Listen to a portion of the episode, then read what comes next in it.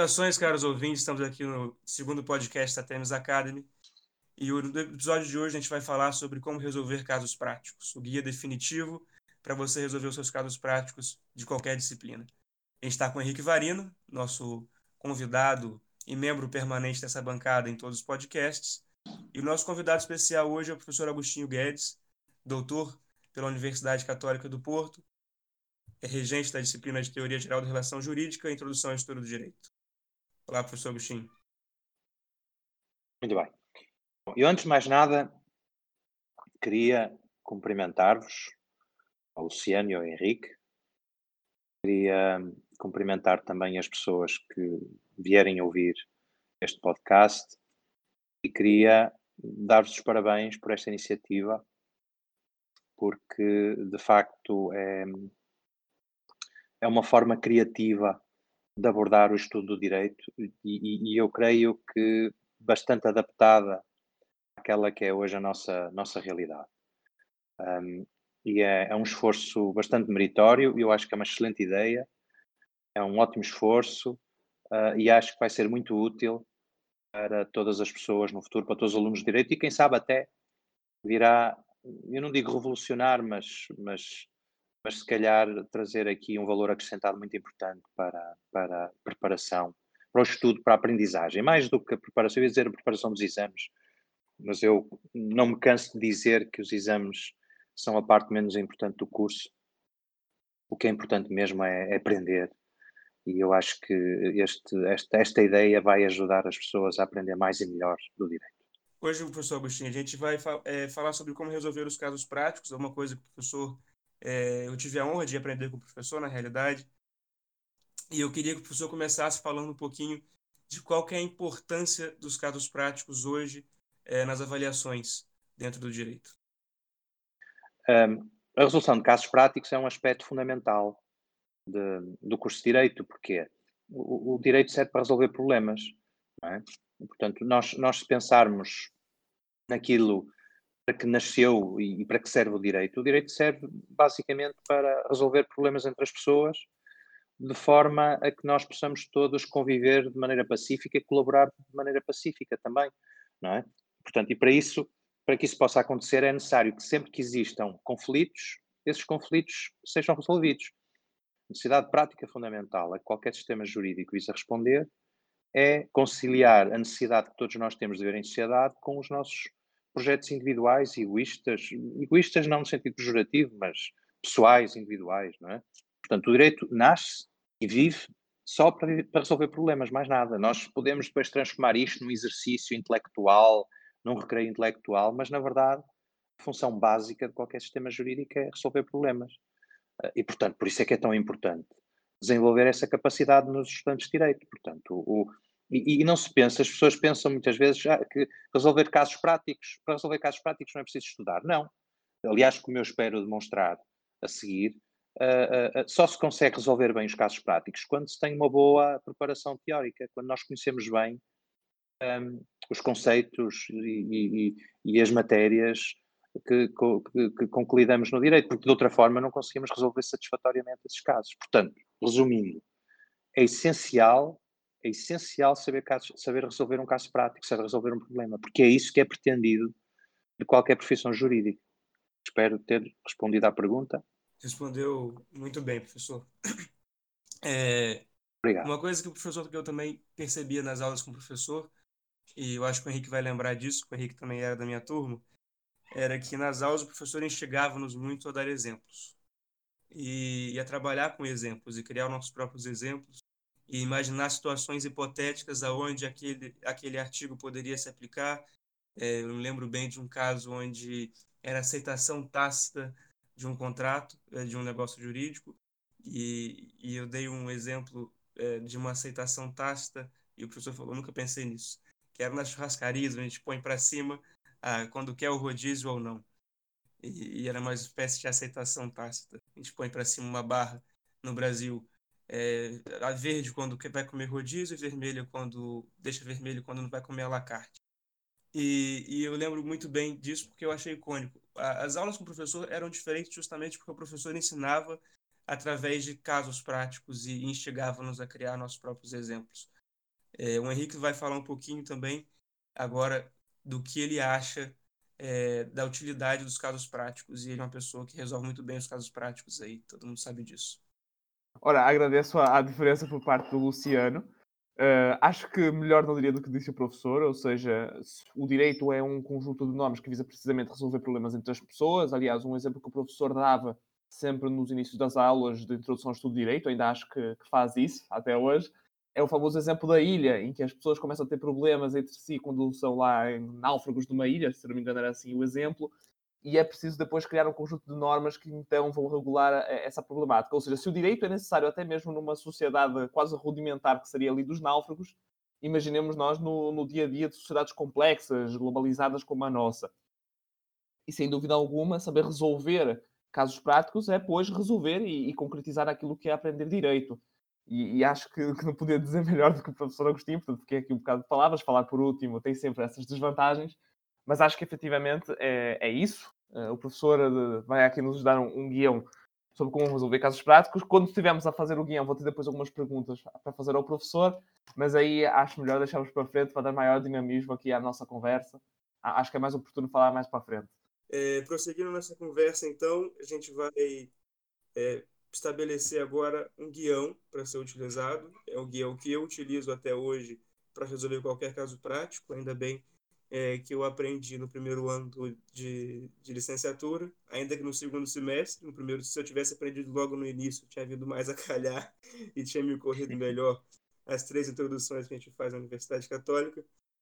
É, e o professor vai agora falar um pouquinho de qual o método e como começar a resolver um caso prático. Professor, por favor. Ok, pronto. Nós, antes, antes, de, antes de pensar na resolução dos casos práticos, eu acho que vale a pena ter em conta dois aspectos. Um, com, com, o qual todos os estudantes de direito estão familiarizados, pelo menos aqueles que já estiverem iniciados no estudo de direito, que é o, o modo como são resolvidos os casos, não é, que são submetidos ao tribunal, e depois um, o, o, isto, portanto, através da, da, da, aplicação de normas, portanto, um tribunal resolve conflitos, resolve casos através da aplicação de normas, e o processo intelectual que o juiz tem de desenvolver para, para, para chegar ao desfecho, portanto, chegar à conclusão, à resolução do caso. Portanto, nós, vou relembrar isso muito rapidamente, só para, só para termos isto presente, porque isto é muito importante. O, o, como sabe, o, um sistema jurídico assente em normas escritas um, funciona da seguinte forma. Portanto, cada norma contém aquilo que nós chamamos de hipótese legal, que contém um facto ou um conjunto de factos, que podem ser de verificação alternativa ou cumulativa, e uma vez verificados, eu digo factos, estou a simplificar, porque em rigor, no, muitas vezes, na maior parte dos casos, nem sequer são factos, podem ser conceitos, podem ser um, podem ser avaliações, podem pressupor avaliações, etc. Mas para, para, simplificar, portanto, temos um conjunto de factos, ou um facto, que uma vez verificado, leva à aplicação da norma. Portanto, isto, é assim que uh, as normas funcionam e é assim que elas estão estruturadas para funcionar. Não é? Tem uma hipótese legal, uma estatuição, as consequências jurídicas resultantes daquele facto. Aliás, é isso que torna o facto juridicamente relevante. É? Um facto só é juridicamente relevante uh, porque está descrito em abstrato, numa, numa, faz parte de uma categoria descrita numa norma jurídica, à qual essa norma associa uma determinada consequência. Portanto, o facto é relevante porque, uma vez verificado, desencadeia a aplicação de uma norma que, por sua vez, conduz a, uma consequência jurídica. Essa consequência jurídica é sempre uma de três coisas: constituição, modificação ou extinção de direitos e deveres. Como é que as coisas se passam no tribunal? O juiz ouve a versão das duas partes e depois há uma parte do processo, a chamada instrução do processo, que é dedicada a saber exatamente o que é que aconteceu. Ou, ou, ou seja, a saber qual das versões de ambas as partes, de cada uma das partes, é que deve ser considerada para efeitos de resolução do caso. Portanto, cabendo a cada uma das partes provar os, os, respectivos factos que alegam, não é? Portanto, isto estou, estou, mais uma vez a simplificar, porque há regras específicas, são as regras que da prova, mas na prática é isso que se verifica, não é? Há uma parte que conta uma história, a outra parte diz que aquilo afinal não é bem assim, ou, ou, ou uma parte é verdade, a outra parte é mentira, ou é tudo mentira, ou, ou, então a pessoa interpretou mal os factos, etc. e o juiz, antes de mais nada, o juiz tem de perceber o que é que realmente aconteceu. Este realmente aconteceu, no, no caso do processo civil, é um realmente formal, não é? Porque aquilo que é adquirido para o processo pode não ser exatamente aquilo que aconteceu na realidade, mas é aquilo que foi provado e, portanto, é, é sobre isso que o juiz tem de trabalhar. E o juiz, com base naqueles factos, com base nos factos dados comprovados, e esta é uma parte muito difícil da decisão judicial, vai ver que quais, qual a norma ou quais as normas cujas hipóteses legais são preenchidas por aqueles factos, os factos foram dados comprovados. E serão essas as normas aplicáveis, certo? Portanto, eu estou, estou a simplificar imensamente a coisa que é para se perceber o, que é que vem a seguir no que diz respeito à resolução dos casos práticos. Pronto, isto dito, portanto, tendo consciência, sabendo como é que a norma atua, sabendo o, qual é o trabalho que o juiz desenvolve para resolver um caso que lhe foi submetido, uh, o, a resolução de um caso prático no, numa aula, num exame, é uma coisa muito semelhante a isto. Com, com, com, uma grande vantagem, é que os factos que nos são apresentados já são os factos provados. Portanto, quando numa cadeira de direito substantivo, seja teoria geral da relação jurídica, seja direito das obrigações, seja direito criminal, direito administrativo, etc., etc., quando o, os alunos são apresentados a um caso prático, portanto, quando, quando lhes é submetido um caso prático para eles resolverem, eles têm uma grande vantagem que é todos os factos que estão descritos no caso prático foram dados comprovados. Portanto, não tem de se preocupar com a prova. Ora bom, no meio desses factos, há coisas que interessam e há coisas que não interessam para a resolução do problema. Então, o que é que nós temos de fazer? Nós temos de ir ao enunciado do caso, ao enunciado do problema, e separar todos os factos desse problema.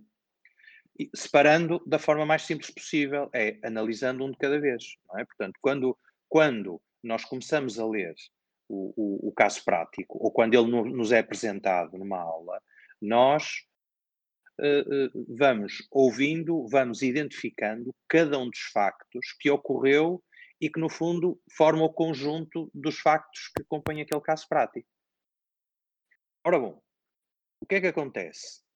O, o, o, perante logo o primeiro facto, portanto, feita esta, esta, esta divisão, que muitas vezes é feita à medida que se vai resolvendo o caso prático, não é uma coisa feita antecipadamente para todo o caso prático. Portanto, nós começamos pelo primeiro facto descrito, e temos de decidir se esse facto é relevante ou não é relevante. Não é? Por exemplo. Professor, uh, desculpa interromper. Diga. Então, o primeiro, diga, diga. depois que nós, nós entendermos bem como a norma funciona e como o juiz viria a aplicar essa norma, e claro, como o professor bem referiu, todos os fatos foram dados como provados, né? a gente não tem essa dificuldade nos casos práticos de, de analisar a veracidade dos fatos. É, no primeiro passo relevante, então, é identificar perdão, pleonasmo, identificar os fatos jurídicos relevantes. É isso? Exatamente. Exatamente. Exatamente. Isso tem de ser feito passo a passo. É? Por exemplo, temos um enunciado de um caso que começa assim: O senhor A é colecionador de livros raros. Pergunta: Isto tem relevância jurídica? Alguma norma cuja aplicação dependa do facto de alguém ser apreciador ou colecionador de livros raros? Bom, a resposta é não. não é? Portanto, isto não é. O facto da pessoa ser apreciadora de livros raros não é relevante. Segundo facto, um dia o senhor A, quando passeava na Baixa, foi-lhe foi, foi chamada a atenção, portanto, parou numa montra de, de um alfarrabista e a sua atenção foi desviada para um livro que ele pretendia adquirir há muito tempo. Segundo facto, isto é relevante? Aconteceu alguma coisa juridicamente relevante? Não. O senhor A estava a passear, viu um livro que gostava de ter e a sua atenção foi desviada para esse livro. Terceiro facto: o senhor A entra na loja e pergunta qual é o preço daquele livro ao alfarrabista. Ora bom, nós aqui já, para já, ainda não podemos dizer que existe já um facto juridicamente relevante, uh, embora dependendo, ele, ele, ele, pode ser relevante, porque temos aqui o início de, de, de, uma possível negociação de um contrato. E o início de uma possível negociação de um contrato já uh, desencadeia a aplicação de normas jurídicas, ao caso o artigo 227 do Código Civil. Portanto, depende, tudo isto depende do, do, do, do contexto em que o caso prático surge, não é? Portanto, o, os casos práticos são feitos pelos docentes de, de, das cadeiras por forma a abordar as temáticas que são abordadas naquela cadeira, não é? Portanto, se eu estiver a falar de teoria geral da relação jurídica, o caso prático não há de ser direcionado para resolver problemas relacionados com a responsabilidade pré-contratual. É? Portanto, o que é que eu vou fazer? No caso prático, vou dizer: o senhor A é colecionador de livros, o senhor A estava a passear e a certa altura uh, uh, parou em frente a uma monta de um alfarrabista onde tinha um livro que o senhor queria, queria adquirir ou estava interessado em adquirir. Ele entra, pergunta o preço, o alfarrabista diz-lhe o preço e o senhor A diz: Muito bem, quero comprar este livro. Certo? Então aqui temos o primeiro facto relevante, neste caso, que nós temos de qualificar. Porquê é que este facto é relevante? Porque o senhor A acabou de fazer um contrato com o alfarrabista, um contrato através do qual comprou aquele livro. Ora, isto, como nós já estudamos esta matéria, se nós não tivéssemos estudado não sabíamos, mas como nós, os alunos já estudaram esta matéria, supostamente, sabem que aquilo é um contrato de compra e venda. E sendo um contrato de compra e venda, é um acontecimento juridicamente relevante que tem determinadas consequências. Quais são essas consequências? A transmissão da propriedade do bem, a obrigação de entrega desse bem, a obrigação de pagamento do preço relativo a esse bem. Temos o primeiro facto juridicamente relevante, certo? Agora, vamos imaginar o seguinte: o senhor A entrou no Alfarrabista convencido que aquela era uma primeira edição dos Maias, do Essa de Queiroz, por exemplo, e comprou nesse pressuposto compra o livro, traz o livro, paga o livro, traz-lo para casa, ao examinar o livro verifica que afinal aquela não era uma primeira edição, mas sim uma, imaginem, uma terceira edição. Coisa que ele não tomou, coisa que ele não, não percebeu imediatamente no momento em que comprou o livro. Pergunta, este acontecimento é juridicamente relevante? É porque o senhor A acabou por comprar não aquilo que queria comprar, mas algo diferente. Também leva à aplicação de outra norma é? Dependendo de, do resultado, dependendo do que é que tiver acontecido, mas admitindo que o senhor A uh, uh, se enganou, não é? Portanto, quando comprou o livro estava erradamente convencido que aquele livro era uma primeira edição, ninguém lhe disse nada, portanto foi ele, olhou para o livro, achou que era o livro que ele queria, chega a casa, comprou o livro, chega a casa e afinal verifica que aquele livro não é uma, uma primeira edição, mas sim uma terceira edição. Ora bom, isto é relevante, porquê? Porque o senhor A comprou aquele livro convencido de que aquele livro era uma primeira edição, quando na realidade era uma terceira edição. Quem tiver estudado teoria geral sabe que existe uma figura que é o erro sobre os motivos. Eu não vou entrar aqui em discussão sobre se isto é um verdadeiro erro sobre os motivos, como parece acreditar a maior parte da doutrina tradicional, ou se é um erro na declaração, sobre o conteúdo da declaração, isso aqui não importa. O que importa é que este, este erro cometido este erro de apreciação cometido pelo comprador é, é ou pode ser juridicamente relevante. E, porquê? Porque pode levar à aplicação de um conjunto de normas de Código Civil, nomeadamente o artigo 251, que por sua vez remete para o artigo 247, não é? Portanto, ou seja, ou seja, o que, o que é que nós fazemos num caso prático? Nós vamos identificando cada um dos factos que estão descritos no enunciado. E relativamente a cada um desses factos, vamos decidindo de acordo com o conhecimento que nós temos do, daquilo que já estudamos, nós vamos determinando se cada facto é relevante ou irrelevante para efeitos de aplicação de qualquer norma. Se for irrelevante, passamos ao próximo. Se for relevante, então vamos qualificar o facto. Porque é que ele é relevante, que consequências é que ele tem. E quando tivermos chegado a essa conclusão, partimos para o facto seguinte. É? O facto no, no, no, exemplo que eu figurei, temos um primeiro facto relevante, que é um contrato de compra e venda, e depois temos um segundo facto relevante, que é um erro sobre as qualidades do, do, do, do, do bem que foi comprado. A pessoa comprou um livro convencido de que era uma primeira edição e afinal é uma terceira edição. Estou, estou a fazer-me entender? Perfeitamente. Ok. Portanto, o que nós temos de fazer é ir partindo do enunciado do, do caso, ir verificando, ir analisando cada um dos factos que estão contidos no, no, enunciado do problema, qualificar cada um desses factos e extrair deles as respectivas consequências. E sempre tendo em conta, naturalmente, a pergunta que é feita no, no, no, enunciado. Uma das coisas que eu digo aos meus alunos sempre é que um jurista só responde àquilo que lhe é perguntado. Não é? Portanto, não é, se temos um caso prático, a ideia não é fazer uma dissertação, no exemplo que eu dei, por exemplo, não é fazer uma dissertação sobre o processo de formação do contrato ou sobre o erro sobre os motivos e, e falar sobre tudo o que tem que ver com o erro sobre os motivos. A ideia não é essa. A ideia é resolver aquele caso. É? E, portanto, a pergunta havia de ser uma coisa do género uh, se o senhor A pode ou não uh, devolver o livro que, que adquiriu e, e, receber em troca o preço que pagou. No fundo, se pode anular negócio, não é?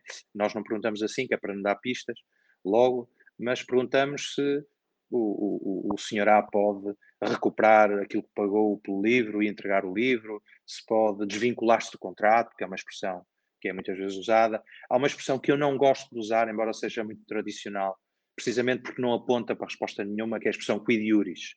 Ah, aconteceu isto, aconteceu aquilo, né? quid iuris. Não, isto, o quid iuris, está bem, o, o, quid iuris não quer dizer nada, não é? Portanto, nós, nós, quando preparamos um caso prático para os alunos, nós temos que os direcionar para a resposta que queremos obter, não é? E que é isso que o juiz faz, não é? Professor, é, só Sim. interrompendo mais uma vez, peço desculpas, mas o professor Nada, falou nada, dos diga. aspectos muito relevantes que eu acredito para a resolução de um caso prático. O primeiro deles foi claramente desmistificar essa ideia que se tem de que para resolver casos práticos não é preciso estudar. Porque, como o professor bem, bem exemplificou, é preciso conhecer a fundo a matéria, antes de tudo, para entender do que, está, do que está sendo dito naquele caso. O que é juridicamente relevante naquele caso vai depender intrinsecamente do que você conhece daquela matéria. Ou seja, quem conhece a fundo a, a, a matéria da disciplina, independente se for teoria geral ou se for direito penal, vai conseguir identificar quais são as figuras jurídicas que estão incutidas naquele caso. E eu acho que isso é a parte mais difícil. Eu acho que é conhecer bem a matéria para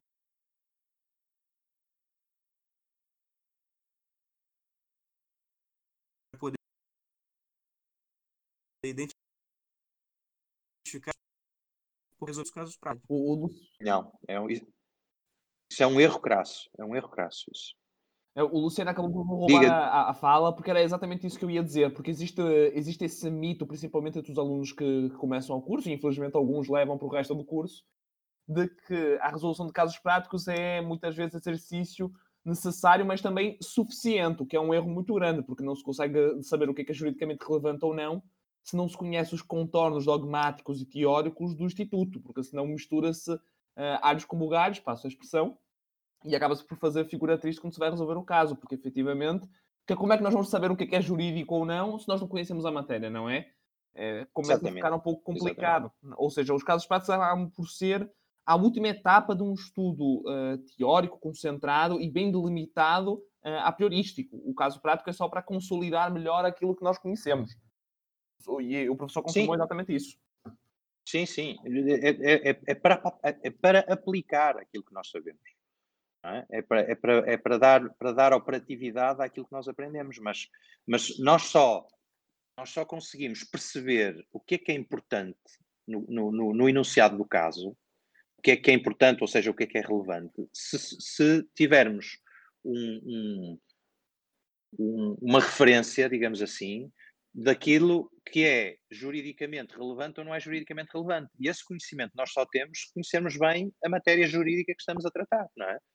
Eu, eu costumo fazer, contar uma anedota aos meus alunos, eu não sei se vos contei a vós também, mas, devo ter contado, que é a anedota do, do fulano que agrediu a sogra, é? De- de- Deu-lhe uma bufetada, e a sogra pô-la em tribunal, e o juiz perguntou ao homem porque é que ele tinha agredido a sogra à bufetada, e ele disse que ela lhe tinha chamado rinoceronte. E, e- e- e a sogra disse: Ah, mas eu, eu, eu tinha-lhe chamado rinoceronte, rinoceronte para aí há três meses atrás. Ele disse: Está bem, mas eu dei-lhe a bufetada quando vi um como é que um rinoceronte efetivamente era. Não é? Portanto, ele só percebeu a gravidade do insulto quando viu o que é que era um rinoceronte. Enquanto ele não sabia o que era um rinoceronte, para ele aquilo não, era, não tinha importância nenhuma, até podia ser um elogio. Não é?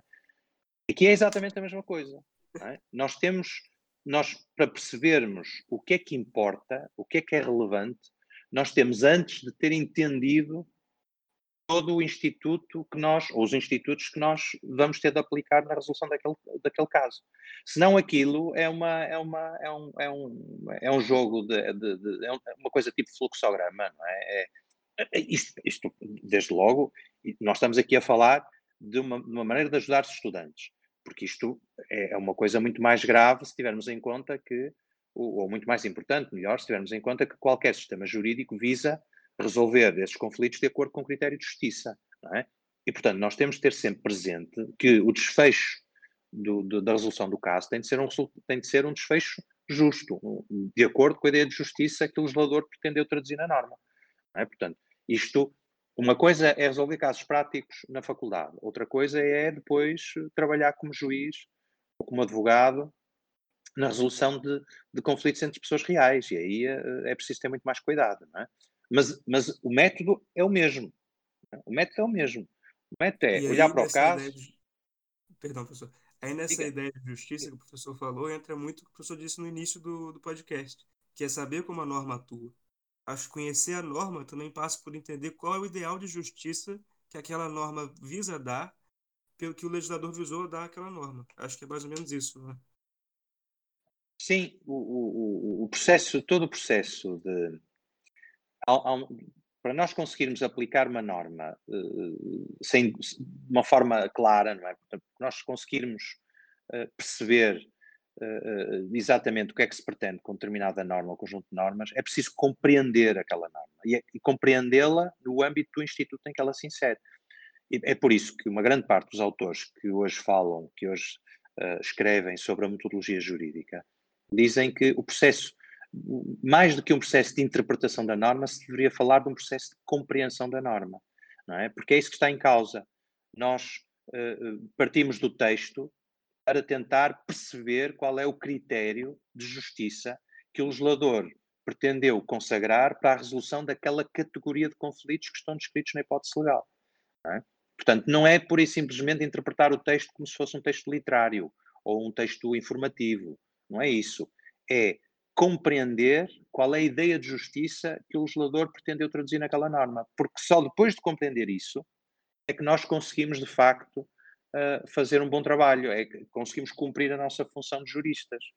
É? De outra forma, poderemos estar a fazer uma aplicação mecânica das normas, uh, mas que na prática não cumprem o objetivo, que é o objetivo último de qualquer sistema jurídico, que é regular conflitos entre pessoas de acordo com o critério de justiça. Então, é acho isso. que o nosso primeiro passo, então, voltando àquele, àquele organograma que a gente estava tentando estabelecer, é identificar uhum. os fatos jurídicos relevantes. Feito Exatamente.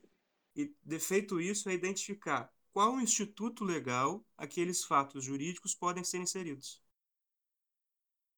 Exatamente. Exatamente. Qual é, qual é o instituto que aqueles factos convocam? É? E, e, claro que isto, isto é mais fácil do que pode parecer à primeira vista. Quer dizer, para um leigo que não tenha formação jurídica, isto é a mesma coisa, é, é, não, desculpem o, o, tom coloquial, mas é a mesma coisa que um boi olhar para um palácio, não é? Uh, uh, uh, um, se a pessoa não souber nada de direito, ela não sabe o que é que é importante e o que é que não é importante. Não é? E, portanto, o, o, nós o, o, a, a, compreensão, portanto, a correta resolução do caso passa, quando nós fazemos a seleção dos factos relevantes, nós já, já, já, já fazemos essa seleção tendo em vista a aplicação de um determinado instituto. E é por isso que eh, nós, uma, uma, parte dos autores que se dedica a estas matérias diz que há um ir e vir constante entre o caso e a norma. Portanto, nós, nós no fundo formulamos uma hipótese, não é? Nós, o, o, por exemplo, o advogado que recebe um cliente ouve uma história. E à medida que ele vai ouvindo a história, o cliente vai falando de coisas que interessam, de coisas que não interessam para nada, uh, e vai omitindo outras que eventualmente interessariam. E o advogado vai, ao ouvir a história, vai, usando o seu treino jurídico, a sua formação jurídica, vai já começando a formular as hipóteses sobre qual é o assunto, qual é o instituto que poderá estar ali em causa, que é convocado. É? Ora bom, o que é que acontece? Quando, o, o, o, à medida que a pessoa vai falando, o advogado vai-lhe fazendo perguntas para confirmar se aquela sua primeira ideia inicial se, se, se, se é ou não a correta.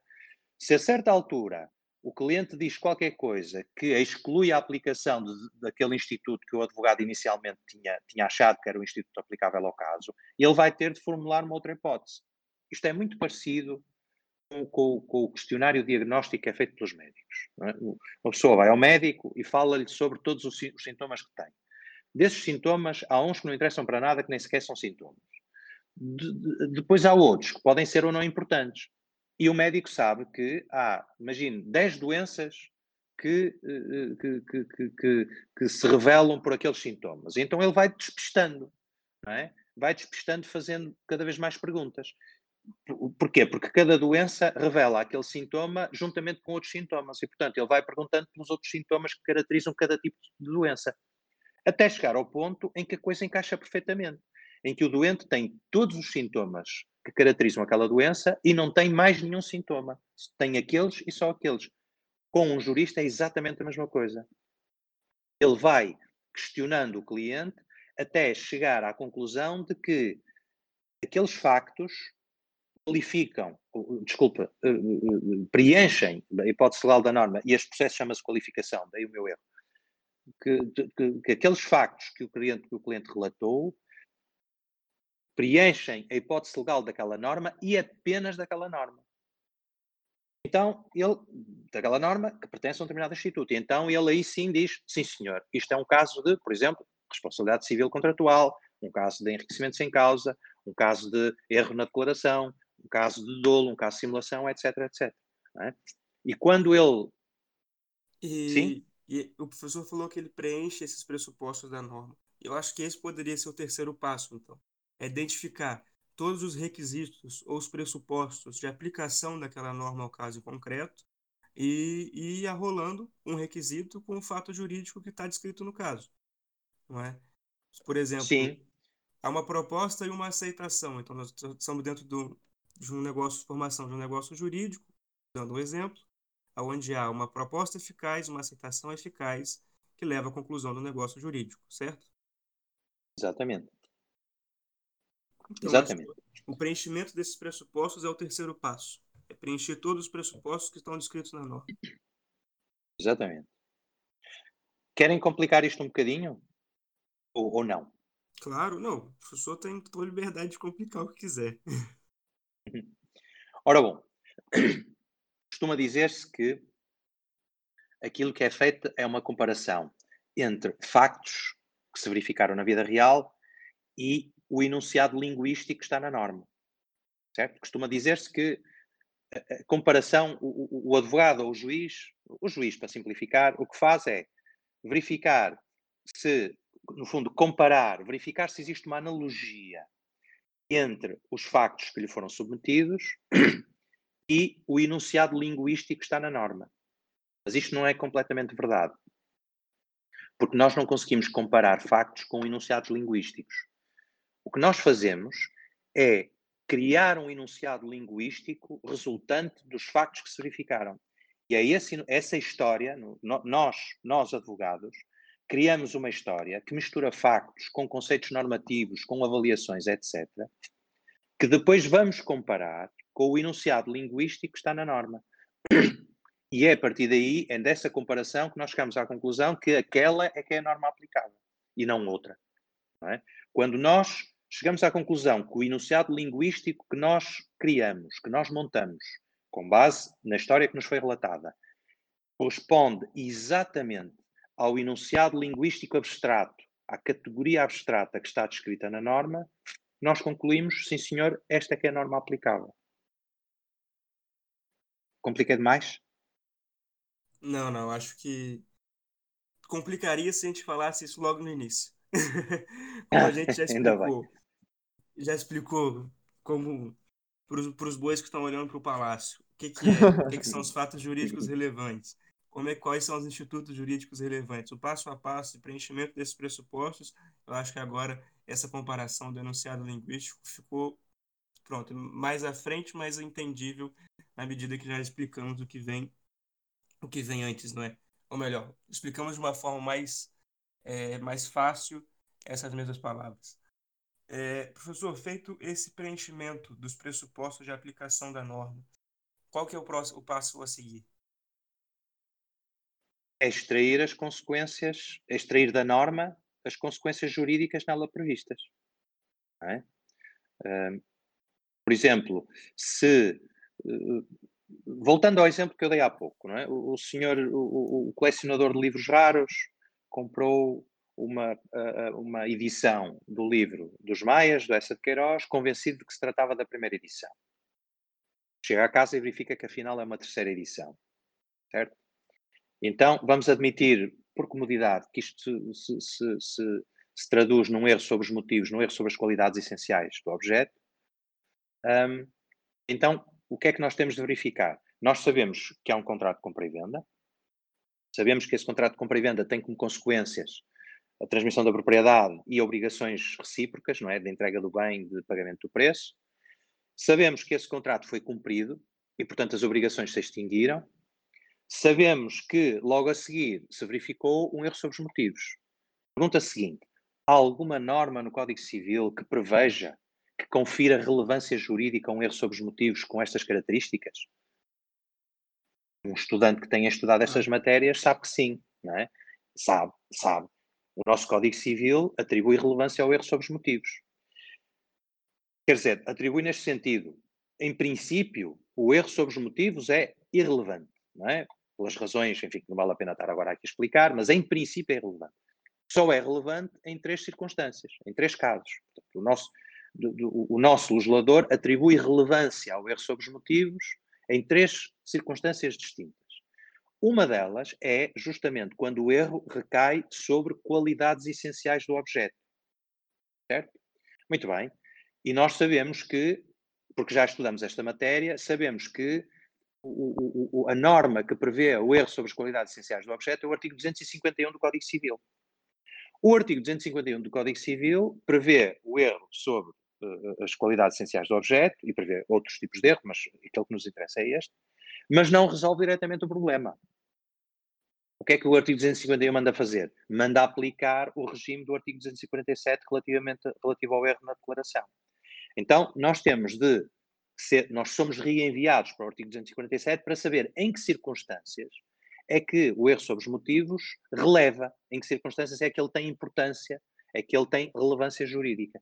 E o artigo 247, devidamente interpretado, aplicado ao erro sobre os motivos, diz-nos o seguinte: o erro sobre os motivos que recai sobre as qualidades essenciais do objeto é juridicamente relevante se recair sobre o motivo essencial, se essa essencialidade era conhecida por parte do declaratário ou devia ter sido conhecida por ele.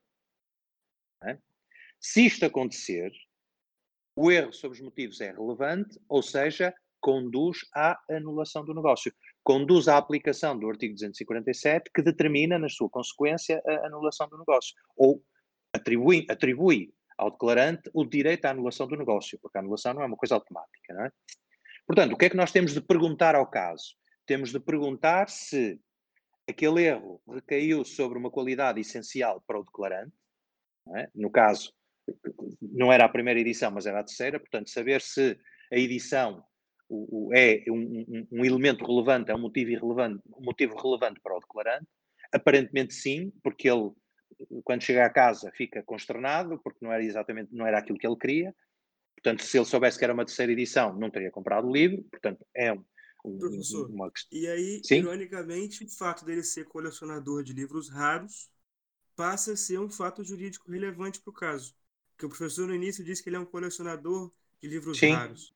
E, ironicamente, Sim, nesse é caso, a gente não seria um fato jurídico relevante num, num contrato de compra e venda comum, passa a ser um fato jurídico relevante. É? Verdade, tem toda a razão. E, olha, escapou-me isso, está a ver? O, aqui o, o, a criação acabou por ultrapassar o próprio criador, porque, porque tem toda a razão. Nós aqui podemos exatamente argumentar é? para, para, para, para demonstrar que a edição que está em causa é relevante para aquela pessoa, nós podemos ir buscar esse primeiro facto que nós tínhamos qualificado como irrelevante para mostrar que, sendo ele um colecionador de livros raros, para ele terá uma importância fundamental o ano da edição. Não é? O ano ou a edição que é, se é a primeira, se é a segunda ou se é a terceira. É, isto porque é sabido, porque as primeiras edições dos livros raros são muito mais valiosas do que as segundas e as terceiras e as quartas para aí adiante. É? Então, nós já sabemos que uh, era essencial, o, o erro caiu sobre uma, um motivo que era essencial. O que é preciso agora é saber se a outra parte sabia que isso era essencial para o comprador ou se pelo menos estava em condições de saber isso, não é? Bom, e, e, o que é que acontece numa situação dessas? Depende, depende do contexto concreto, não é? Portanto, em princípio, o caso prático deveria conter a informação necessária para nós sabermos se a outra parte conhecia ou devia conhecer a essencialidade do, do, para o declarante do motivo sobre que incidiu o erro. Por exemplo, se aquele alfarrabista conhecesse já de outras, de outras compras aquele colecionador, uh, uh, provavelmente nós poderíamos afirmar que para o alfarrabista era evidente que, uh, ou se, deveria ser evidente que o, o, o, ser a primeira ou a terceira edição é um aspecto essencial para qualquer colecionador e, para aquele também. É? E nesse sentido, o, o, colecionador teria direito à anulação do contrato. Se pelo contrário, nós não tivéssemos no caso elementos que nos permitissem defender isto, não é? Portanto, se para todos os efeitos aquilo tivesse sido uma compra e venda entre alguém que era colecionador, mas que o vendedor, o alfarrabista, não sabia que ele era colecionador, e, que, e, e portanto, e o, o, o, o comprador, o, potencial comprador, nunca informou o alfarrabista de que pretendia uma primeira edição, essas coisas todas, então, nesse caso, nós se calhar podemos dizer que, nessas circunstâncias, o erro deve ser considerado irrelevante e que, portanto, não conduz, nessas situações, à anulação do contrato. Não é? E aí, se o caso ele não, não descreve tantos elementos quanto nós gostaríamos, não é? ou seja, não diz nem que sim, nem que não, vai acontecer aquelas situações em que a gente tem que fazer. Que é, se o alfarrabista conhecia a essencialidade de que fosse um livro raro, o resultado vai ser, se não conhecia, vai ser outro. Ou seja, alguns casos práticos, nós temos que dar realmente respostas alternativas, não é mesmo? Sem dúvida, sem dúvida, sem dúvida. Sem dúvida. Uh, embora o, o, nós, quando fazemos os casos práticos, um, tentamos evitar, eu pelo menos tento evitar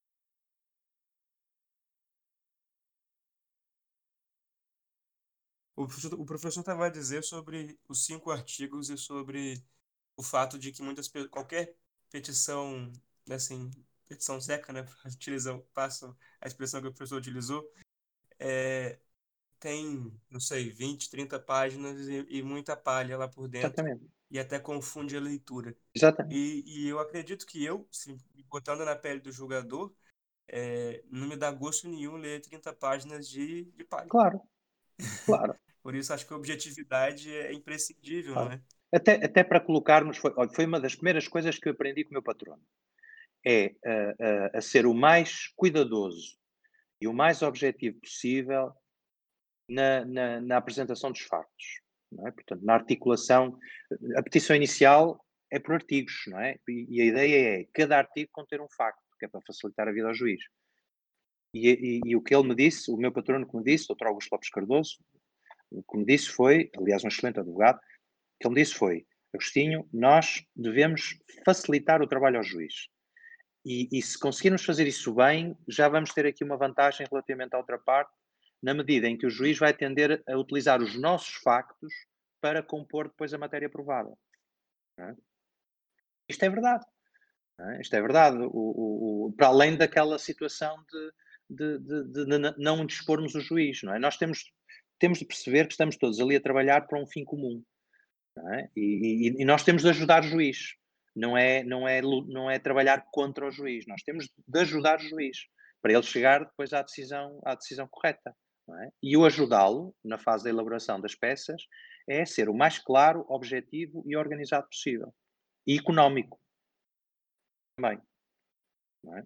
E, e, eu acho que até em nível de comparação é interessante nós pensarmos que esse tipo de, de metodologia pode ser completamente aplicado à resolução de, de um caso prático. Sem dúvida. Porque se, se nós metemos para dentro da resolução tudo o que a gente sabe sobre a matéria, a impressão que nós vamos passar para o corretor é que, na verdade, a gente não sabe nada, está debitando ali todo, todo tipo de instituto e que a gente aprendeu durante as aulas, para ver se alguma coisa dá para se salvar. talvez nem seja essa a intenção, não é? Mas acontece. E me acontecia bastante isso até. Hum. No, no, primeiro semestre aconteceu bastante isso. Pois, o que eu faço nesses casos é ler na diagonal. Portanto, eu, eu vou, eu leio, eu, eu corrijo centenas de exames todos os anos, não é? Como, como, certamente eh, calculam. E eu não, eu quando eu vou, eu leio o, o, as respostas à procura daquilo que é a resposta correta, não é? E, portanto, se a certa, altura, certa, certa altura o aluno começa a dissertar, no, no, na resposta a um caso prático, começa a dissertar sobre os aspectos teóricos, dogmáticos da, figura, eu passo, passo à frente, logo. E, e, e salto para o, para, para o local do enunciado onde está uh, a decisão, onde está, portanto, a solução melhor. E, e, e, isto tem um risco grave. Essa coisa da pessoa escrever muito tem um risco grave, que eu também costumo dizer isso aos meus alunos, que é quanto, mai, quanto mais nós falarmos, quanto mais nós escrevermos, maior é a probabilidade de dizermos disparates. É? E isso, isso eu, eu estou atento. Eu, quando estou a corrigir um exame, estou. Aquilo que não me interessa, mas que está correto, eu não conto. Mas se aquilo que não me interessa tem lá disparates, eu conto. Conto para descontar.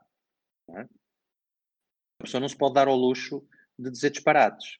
É? Pode dar-se ao luxo de dizer coisas que não interessam, não interessam para nada, mas não pode dar ao luxo de dizer disparates. E, portanto, isso eu conto. Portanto, até por isso, nós devemos ser económicos na resolução de caso prático. Devemos justificar, devemos qualificar corretamente o caso, seguindo esses passos, não é?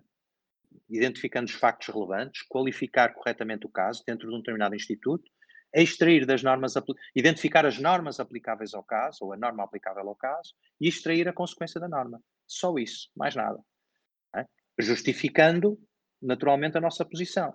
É? Se existe, por exemplo, uma divergência doutrinal relativamente à aplicação daquela norma, pois temos de identificar essa divergência, explicar quais são as coordenadas essenciais de cada uma das doutrinas e, no fim, fazer a nossa opção.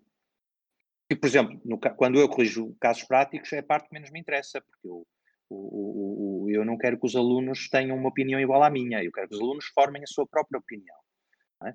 Portanto, quando eu os coloco perante duas soluções possíveis, porque são soluções debatidas na doutrina, o que eu quero saber, a correção acaba, ou a classificação acaba, quando eles explicam as duas doutrinas e quando eles explicam uh, as coordenadas de cada uma delas. Portanto, quando eles colocam a questão e dizem as alternativas são esta e esta por causa desta razão e desta razão. Quando eles dizem a, a, solução que eu acho que é correta é aquela, esta parte já não, já não é cotada. Porque não. Perfeito, não é? professor.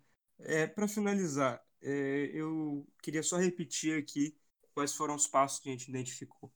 É, o primeiro deles é identificar os fatos jurídicos relevantes e compreender a norma, não é?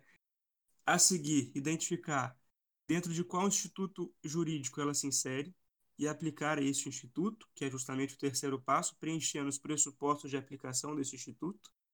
E o quarto passo é extrair dessa norma as consequências nela previstas. Com esses passos, igual a gente estava falando que resolução de casos é um puzzle, mas mesmo um puzzle a gente começa resolvendo pelas beiradas, né? pela borda. Exatamente. Então, mesmo que seja um puzzle, existe um método a ser utilizado e até para resolver um quebra-cabeças. É, e agora, um recadinho final é, o professor Agostinho falou bastante do erro nesse, nesse podcast, foi uma coincidência, não estava nada combinado, e o professor se disponibilizou a dar as aulas da Temis que diz respeito a, exatamente sobre o erro. Portanto, se você que ouviu esse podcast e está interessado em aprender mais sobre o erro, aprenda com o professor Agostinho e vai dar uma aula excelente, tenho certeza. e desde já queria agradecer também a disponibilidade do professor é, para dar essas aulas. O, o professor, e agora, para terminar, você tem algum recado final assim pra, sobre resolução de casos? Um, para além daquilo que nós já falamos, eu acho que nós já, já dissemos tudo o que é tudo que é importante, não é? Mas, mas a única coisa que eu diria é um, é importante é importante ter uma boa preparação teórica. Um, a resolução de casos pode começar quando nós ainda não estamos completamente seguros mas é justamente a resolução de casos que vai evidenciar onde é que estão as nossas lacunas e, portanto, nós. O, o, o, eu tô, agora estou a falar em termos de estudo, não é? Nós estudamos primeiro, é? estudamos as matérias e ficamos já com uma ideia concreta do que é que aquilo, do que é que aquilo interessa, do que é que aquilo representa. E depois vamos resolver casos. Nas cadeiras mais práticas é uma forma uh, válida de estudar, não é? Vamos resolver casos. E ao resolver os casos, nós vamos apercebendo que há partes da matéria que nós afinal ainda não sabemos, ainda não estão completamente seguras.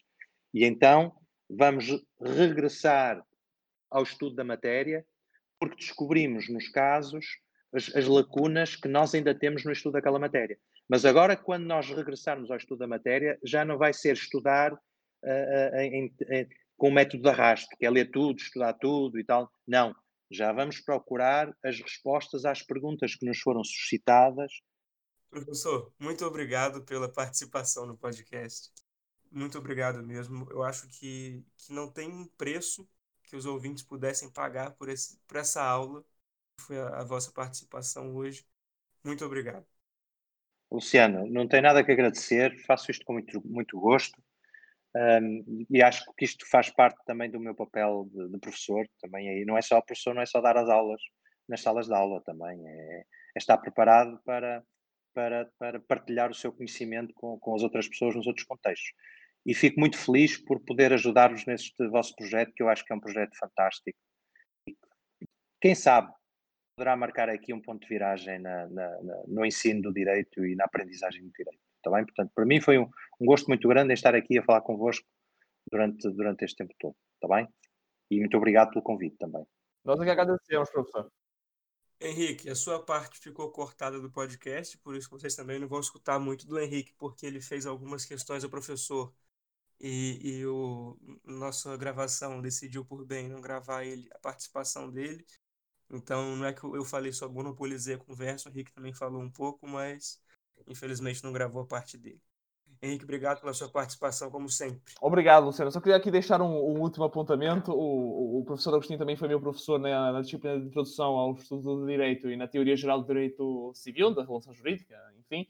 E eu lembro-me que na aula em que ele me ensinou, e nunca mais me esqueci da matéria de como aplicar a lei civil no tempo, ele, ao fim, depois de ter explicado aquilo tudo, e a grande parte da, da turma estava confusa com, com, a matéria, porque de facto não era uma matéria muito fácil. Eu já tinha por acaso percebido e o professor reexplicou. Eu olhei para trás e vi a, a cara de todos os alunos a se aperceberem ao final da matéria e, e o professor Agostinho, com o seu, o seu sempre senso de humor afiado, vira-se para nós todos e diz: E então, sou bom ou não sou bom? E eu hoje em dia respondo: O professor é muito bom. Olha, isso é uma brincadeira. Isso é uma brincadeira. Foi para vos fazer rir. E foi com sucesso, foi com sucesso.